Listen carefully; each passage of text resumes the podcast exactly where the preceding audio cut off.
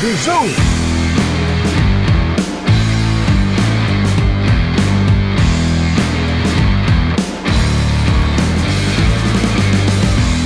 sim, sim. É a hora do bisu. Essa semana a gente vai começar uma série falando sobre sete possibilidades de esportes para se praticar ao ar livre. E o primeiro dessa semana é o bisu. E como eu disse, né, só para relembrar, o, agora o Bizu está aqui no seu agregador de podcast, mas também está lá no Instagram. Então, se você quiser ver em vídeo, também a gente vai estar tá por lá.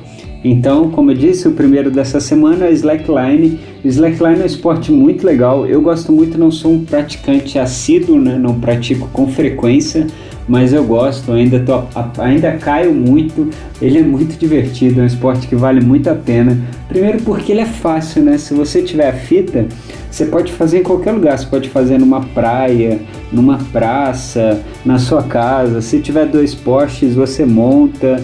É, a, fita, a fita não é um equipamento tão caro, também não tão barato, ele varia assim de preço. Eu imagino que de 100 a mil reais uma fita.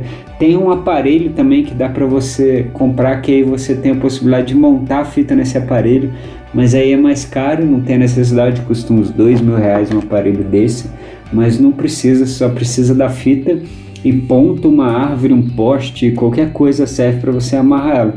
E o slackline, além de tudo, assim, o que eu acho muito legal também é que ele te dá uma consciência corporal pelo fato de você ter que ficar ali equilibrando na corda, ele te dá uma. Tanto é que existe uma. São sete modalidades diferentes que tem no slackline e uma das modalidades é, é, é, fazer yoga em cima da fita, né? Imagina, eu, eu mal consigo ficar em pé, imagina fazer yoga.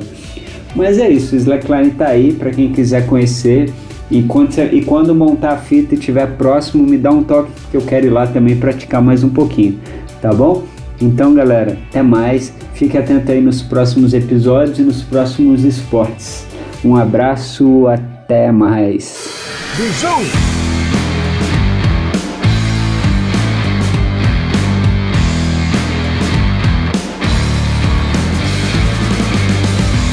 sim, sim. É a hora do bisu.